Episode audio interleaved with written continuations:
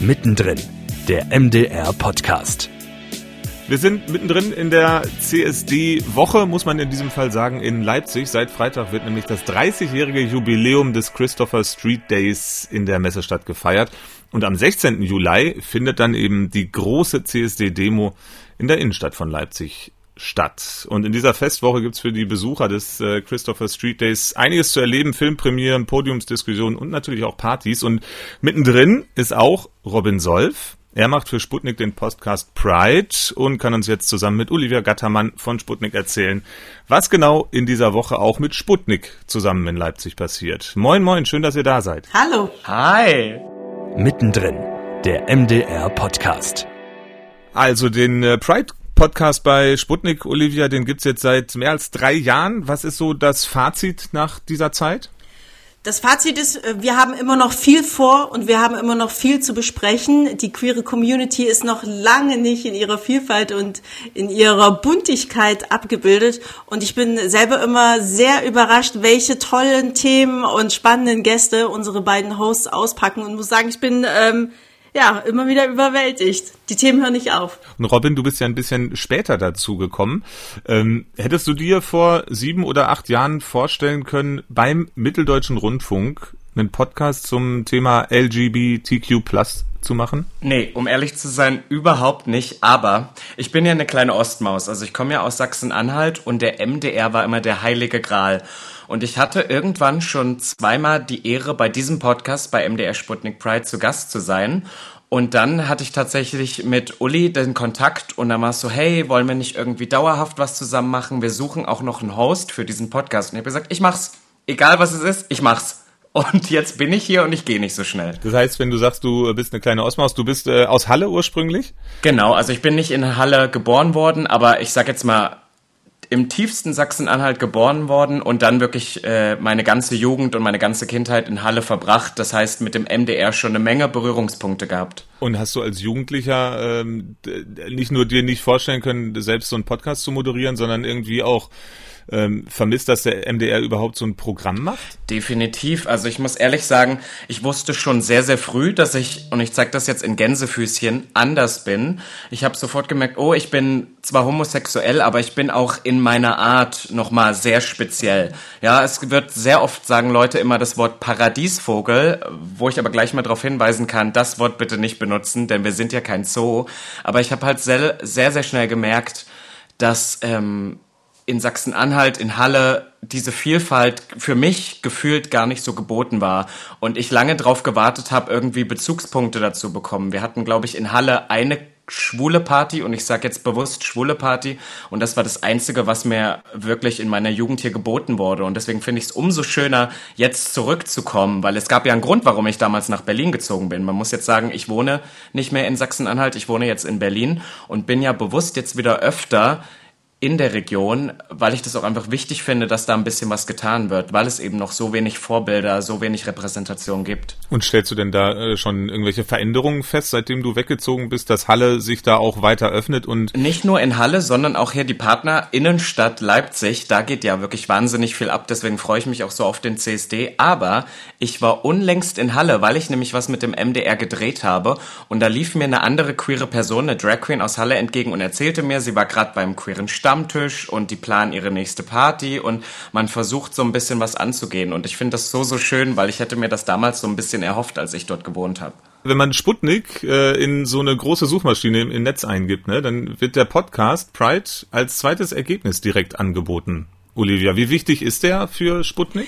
Für uns ist er ähm, auf zwei Arten wichtig. Erstmal ähm, so eine kleine, so eine kleine interne Schau. Es ist tatsächlich der erste Talk-Podcast, den wir veröffentlicht haben. Also mit Sputnik Pride haben wir uns sozusagen auch in dieses Gebiet Podcast in die Welt reingearbeitet und entstanden ist es äh, ja mit Kai Wittfrauen und Jana Zibulla. Die beiden hatten die Idee und Kai hat das dann vorangetrieben. Und natürlich ist es aber auch für alle da draußen, für alle Hörer ein unheimlich wichtiger Podcast. Ich meine, ähm, ich hatte ja schon angedeutet, die Themen sind nicht auserzählt und ich finde, was, was zeigen wir in dem Podcast? Wir zeigen die Facetten der Community, wir zeigen Facetten von Zusammenleben, Facetten von Liebe, Facetten von Lebensplänen, von Lebensgemeinschaften und natürlich Facetten von Persönlichkeiten. Und äh, ich finde es gut, wenn es Leute, Menschen gibt, die sich darin wiedererkennen und auf der anderen Seite natürlich auch, wenn es Menschen gibt, die sagen, okay, das wusste ich noch nicht,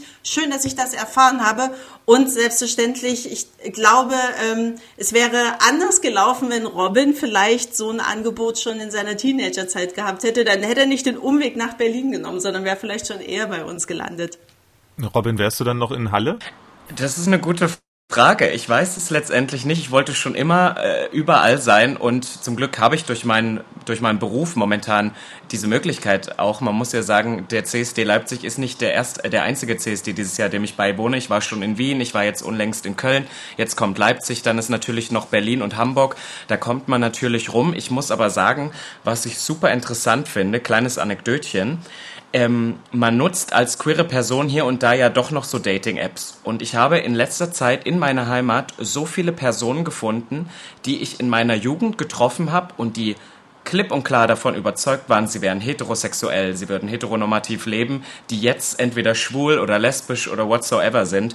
Und ich denke mir die ganze Zeit nur, take your time, ne? Ich möchte keinen zu seinem Outing irgendwie äh, drücken, aber es hätte mir so geholfen, hätte ich in meiner Jugend gewusst, dass ein Freund oder eine Freundin von mir auch queer wären.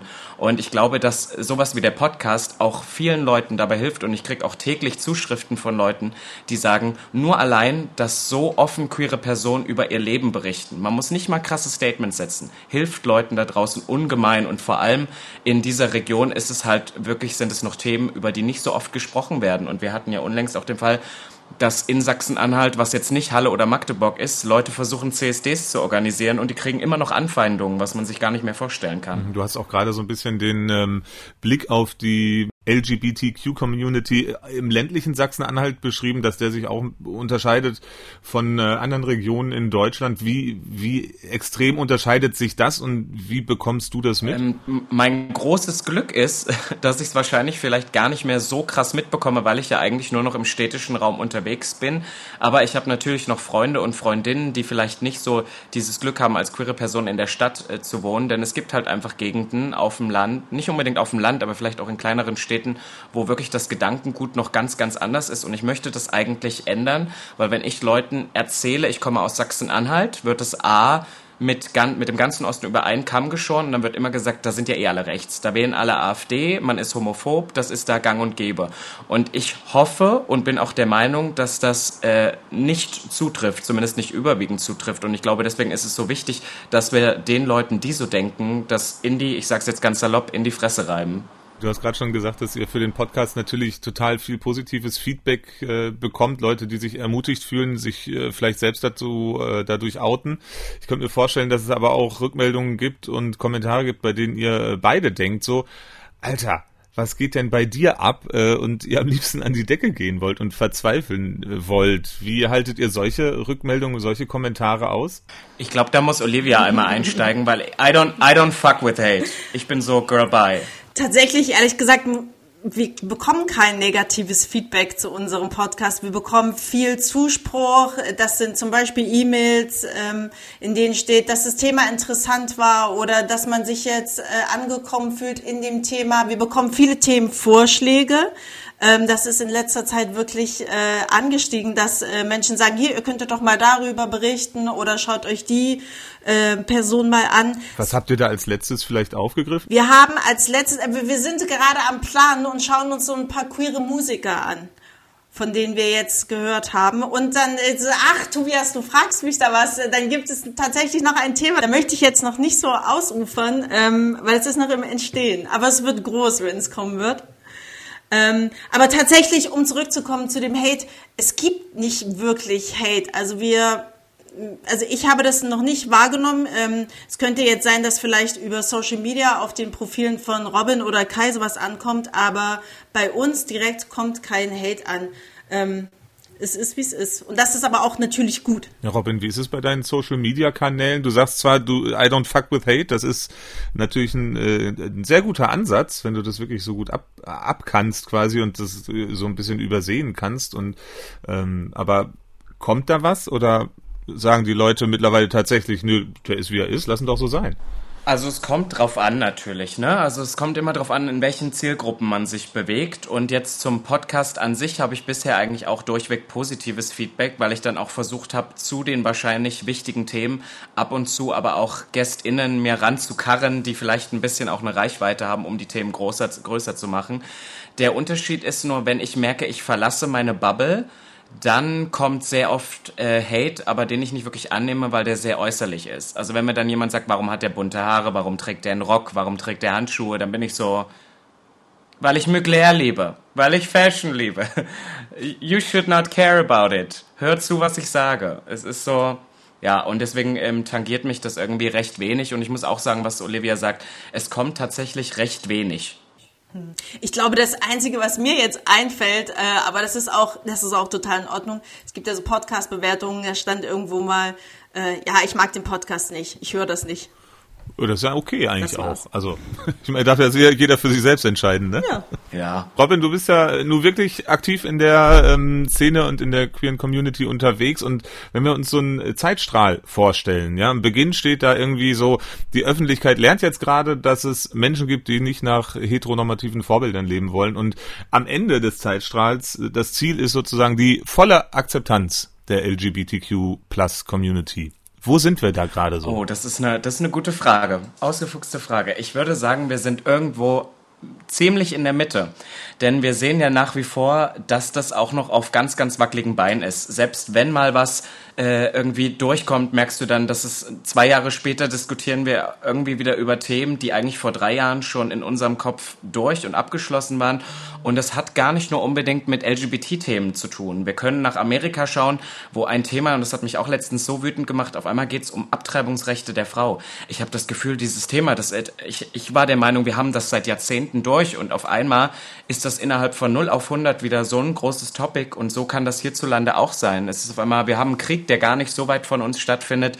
Es steht auf sehr wackeligen Beinen und gerade deswegen ist es auch so wichtig, dass wir laut und sichtbar sind. Wenn du sagst, in der Mitte dieses Zeitstrahls von, äh, wir lernen das jetzt gerade erst bis zur vollen Akzeptanz, wie zufrieden bist du damit, dass wir uns 2022 quasi in der Mitte befinden?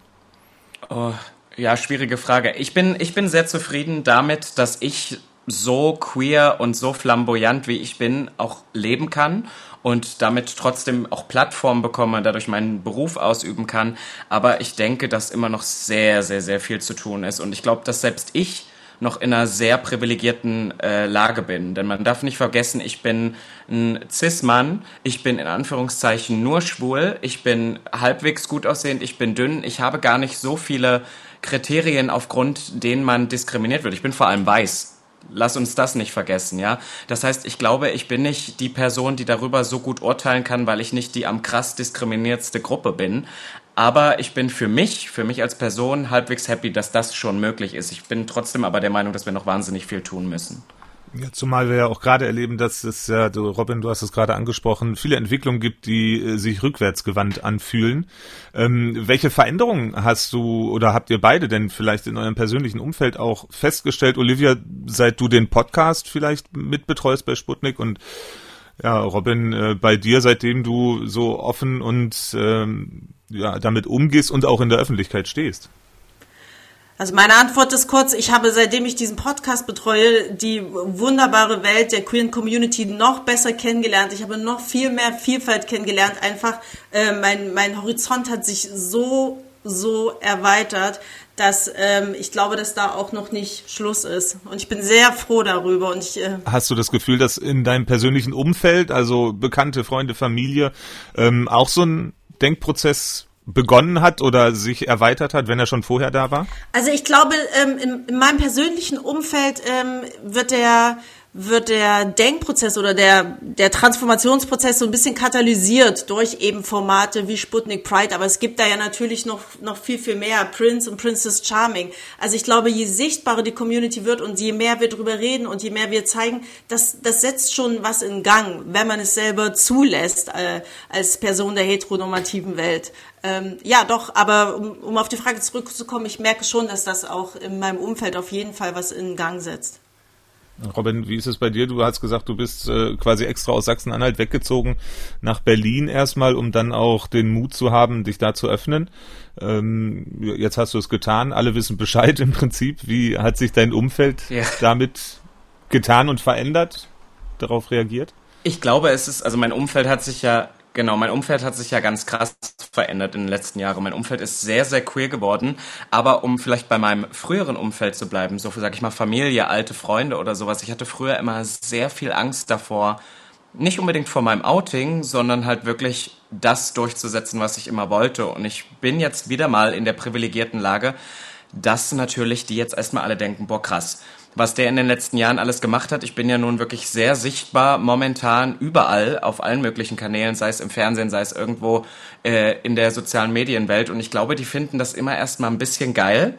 Und deswegen äh, schenkt man mir, glaube ich, ein bisschen mehr Gehör, während man früher sich eher so ein bisschen darüber lustig gemacht hat. Und ich glaube, deswegen ist es auch so wichtig, dass ich beziehungsweise auch andere diese Plattform eben nutzen. Und ich glaube, dass es super wichtig ist, dass wir da unsere Fühler ausstrecken. Denn in meiner queeren Bubble da richte ich nichts mehr an. Wenn ich so einen Podcast wie heute mit euch führe, wenn das jemand aus meiner Bubble sich anhört, verleiht der innerlich die Augen und sagt, ja, ja, ja, der Solf sagt ja schon wieder, das haben wir schon tausendmal besprochen. Aber für die Leute da draußen, die vielleicht nicht so viel Konfrontation damit haben, ist es super wichtig. Und deswegen bin ich auch so dankbar, äh, die Olivia zu haben, die halt ein super Beispiel dafür ist, wie sich ein Ally zu verhalten hat. Nämlich uns eine Plattform zu geben und sich mit den Themen auch zu beschäftigen. Und ich glaube, das brauchen wir. Genau, das ist auch die Intention, mit der Sputnik Pride an den Start gegangen ist. Wir wollten nämlich erstmal zeigen, was überhaupt äh, möglich ist in der queeren Welt. Und deswegen war es auch ganz, ganz wichtig, dass natürlich Kai Wittfrauen, der auch logischerweise Teil der queeren Community ist, da äh, absolut die Fäden in die Hand nimmt. Weil ähm, ich kann es nicht sagen, ich bin nicht Teil der Community, bin aber super froh. Genau. Und wenn wir jetzt mal ähm, uns Olivia vorstellen, nicht nur als Olivia Gattermann, die für Sputnik das Ganze macht, sondern uns äh, Olivia stellvertretend für den MDR vorstellen, sozusagen, was müsste der MDR machen? Ein Medienhaus mit der Größe der Reichweite, damit äh, vielleicht der Zeitstrahl ein bisschen äh, an Fahrt aufnimmt und wir schneller zum Ziel kommt, dass die Community ah, okay. akzeptiert ist? Ich glaube, es sind zwei Perspektiven, die man hier betrachten muss. Einmal natürlich die innere, das heißt, was ist in den Redaktionen, was ist im MDR.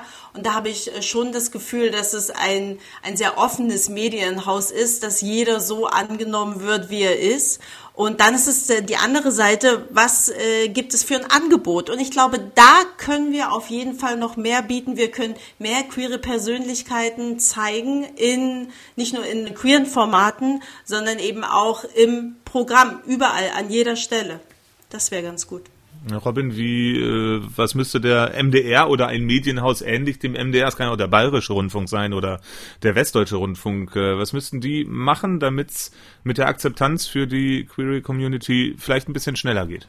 Ja, also ich glaube, es muss definitiv das, was Olivia schon sagt, es muss noch mehr getan werden. Es ist alles ein super Anfang und ich merke ja auch, dass beim MDR, und ich sage das jetzt ganz offen, dass da auch wirklich gesucht wird und dass die das ja auch wollen. Ich glaube, dass es teilweise immer ein bisschen schwierig ist, auch Personen oder SpeakerInnen zu finden, weil viele sind dann halt wirklich mit ihrer Vergangenheit, die sind dann halt weggezogen. Die sind halt in die Großstädte gegangen, weil es dort einfacher war, sich Namen zu machen, irgendwie äh, eine Reichweite, eine, eine Sichtbarkeit zu entwickeln. Und ähm, ich sag euch aber ganz ehrlich, ich mach's. Lieber MDR, ich mach's für euch und ich glaube, dass es total wichtig wird, das, was Olivia sagt, ähm, dass es nicht nur diese rein queeren Programme gibt, weil wir haben jetzt zum Beispiel MDR Sputnik Pride. Das gucken sich oder hören sich die Personen an, die darauf Bock haben, aber das ist wirklich Teil des Hauptprogramms wird. Wir brauchen das. Es kann nicht immer nur so eine Randerscheinung sein, die ganz nett ist, die können wir nutzen. Wir müssen das wirklich mehr in den Mainstream mit aufnehmen. Und ich glaube, das ist halt eine Entwicklung, die kann natürlich nicht von heute auf morgen gehen, die müssen wir aber aktiv vorantreiben. Ich glaube, es ist soweit, äh, wenn wir soweit sind, dass zum Beispiel eine Transperson eine Sendung im Fernsehen moderieren würde. Das äh, könnte doch zum Beispiel auch ein erklärtes Ziel sein. Einfach vielleicht eine Person, äh, wir haben viele, wir haben zum Beispiel viele moderierende Personen, ich sag's jetzt einfach mal so. Und die machen vielleicht einen tollen Job, aber was die vielleicht an Diversität irgendwie in die, in die Welt hinaustragen, ist, dass sie ganz tolle Haare haben und gut aussehen. Und ich glaube, dass, es, ähm, dass wir immer vergessen, was Repräsentation teilweise den Leuten hilft. Ich habe in meinen anderen Projekten sehr, sehr oft Gespräche gehabt mit Personen, die sind teilweise RapperInnen und sind aber POC, also sind schwarz und erzählen dann, dass Arabella Kiesbauer eine Riesenikone von denen ist. Und ich frage so, Gottes Willen, warum Arabella Kiesbauer? Du als junge, moderne Rapperin, du hast doch mit Arabella Kiesbauer nichts zu tun. Aber weil es halt so irgendwie seit 20 Jahren im österreichischen Fernsehen die einzige POC-Frau ist, die mit offenem Afro moderiert und wie sehr sich versuchen Leute auch an sowas zu klammern und wie sehr sowas auch hilft. Ich bin vor allen Dingen erstaunt darüber, dass tatsächlich noch äh, Arabella Kiesbauer offenbar in Österreich im Fernsehen zu sehen ist. Sie gab es ja in den 90ern, hatte sie ja auch eine Talkshow bei ProSieben, glaube ich, oder so. aber auch schon ein bisschen her, ja. Also das sind sozusagen so ein bisschen die, ja, die, die, die Schritte, die die äh, Medienhäuser tatsächlich unternehmen könnten. Äh, ist das denn tatsächlich auch wichtig, weil eben beim MDR ein anderes Publikum erreicht wird, als ihr natürlich in, auf den Social Media Plattformen sowieso erreicht? Oder könnt ihr mit den Social Media Plattformen auch aus euren Bubbles heraus in andere Bubbles vielleicht reinstechen? Ich glaube, auf Social Media kreiert man sich sehr schnell eine eigene Bubble. Und natürlich, wir können es ja einfach an faktischen Daten messen, ist natürlich die Zielgruppe viel, viel jünger und ganz anders. Und deswegen ist mir die Arbeit beim MDR auch so wichtig, weil ich da wirklich wirklich nochmal in ganz andere Zielgruppen eintauche, die A, viel heterosexueller sind, als ich sie jemals erreichen könnte und vor allem auch ein bisschen älter. Und das sind teilweise auch Eltern und Großeltern, die jetzt teilweise heranwachsende Kinder haben. Und wenn die sich nur fünf Minuten Zeit nehmen, um mir Witzgestalt da einmal zuzuhören, könnte das den Kindern, glaube ich, schon sehr, sehr viel helfen. Und dann hätten die möglicherweise eben nicht mehr die Sorgen, die Ängste, die du hattest damals in deiner Jugend, äh, wegen denen du dann nach Berlin gegangen bist. Wenn der Podcast veröffentlicht wird, dann sind wir quasi mittendrin in der Christopher Street Week in Leipzig. Das ist eine ganze Woche, in der sozusagen das 30-jährige Jubiläum des ersten Christopher Street Days in Leipzig gefeiert wird. 1992 war das eben. Und Sputnik begleitet das ausführlich, Olivia. Mit was genau macht ihr das denn? Das Team von Sputnik Pride äh, erfüllt sich sozusagen jetzt beim CSD einen Wunsch, denn die KollegInnen wollten schon immer mal Teil der Parade sein und auf einem Wagen mitfeiern und das machen wir jetzt in diesem Jahr. Die Hosts von Sputnik Pride, Robin und Kai, sind dabei und wir laden auch noch HörerInnen ein, die mit uns zusammen auf dem Wagen der Leipziger Bären feiern können und das wird auf jeden Fall ein Highlight. Drumherum gibt es natürlich Podcasts, die wir veröffentlichen. Es wird ein Podcast von der Parade direkt geben. Es wird noch einen Podcast zum Thema CSDs geben. Und äh, wir begleiten das Ganze natürlich auch auf Social Media. Das heißt, es werden, äh, es werden sehr bunte Zeiten in den nächsten Tagen und ich äh, freue mich, wenn ihr mal reinschaut. Und Robin, du bist ja nicht nur auf die, beim Umzug dabei, du wirst auch bei Podiumsdiskussionen am Start sein und auch auflegen auf einer Party. Ja, na definitiv. Ich, wenn ich einmal da bin, nehme ich auch alles mit. Da, da bin ich ehrlich. Nee, ich bin ja, ich bin ja da sehr, ähm, sehr frei und mache ja nun recht viel in der Community und das Nachtleben gehört auch nach wie vor immer noch dazu. Das heißt, ich lasse mir das nicht nehmen, natürlich tagsüber auf der Parade zu sein und abends auch noch alle zu sehen auf der offiziellen Abschlussparty. Es ist auch eine Einladung, zumindest beim CSD dann am 16. Juli in Leipzig dabei zu sein entweder sich dem Sputnik-Wagen mit anzuschließen dort Robin Solf auch zu treffen oder eben später dann bei den Abschlusspartys. Hammer. Kommt vorbei, es ist wichtig, steht für eure Rechte ein. Vielen Dank für eure Zeit, die äh, Erklärung, die Ausführung, die Einblicke in die Community und ganz viel Spaß am Samstag und die ganze Woche. Danke. Danke. Mittendrin, der MDR-Podcast, ist eine Produktion des Mitteldeutschen Rundfunks.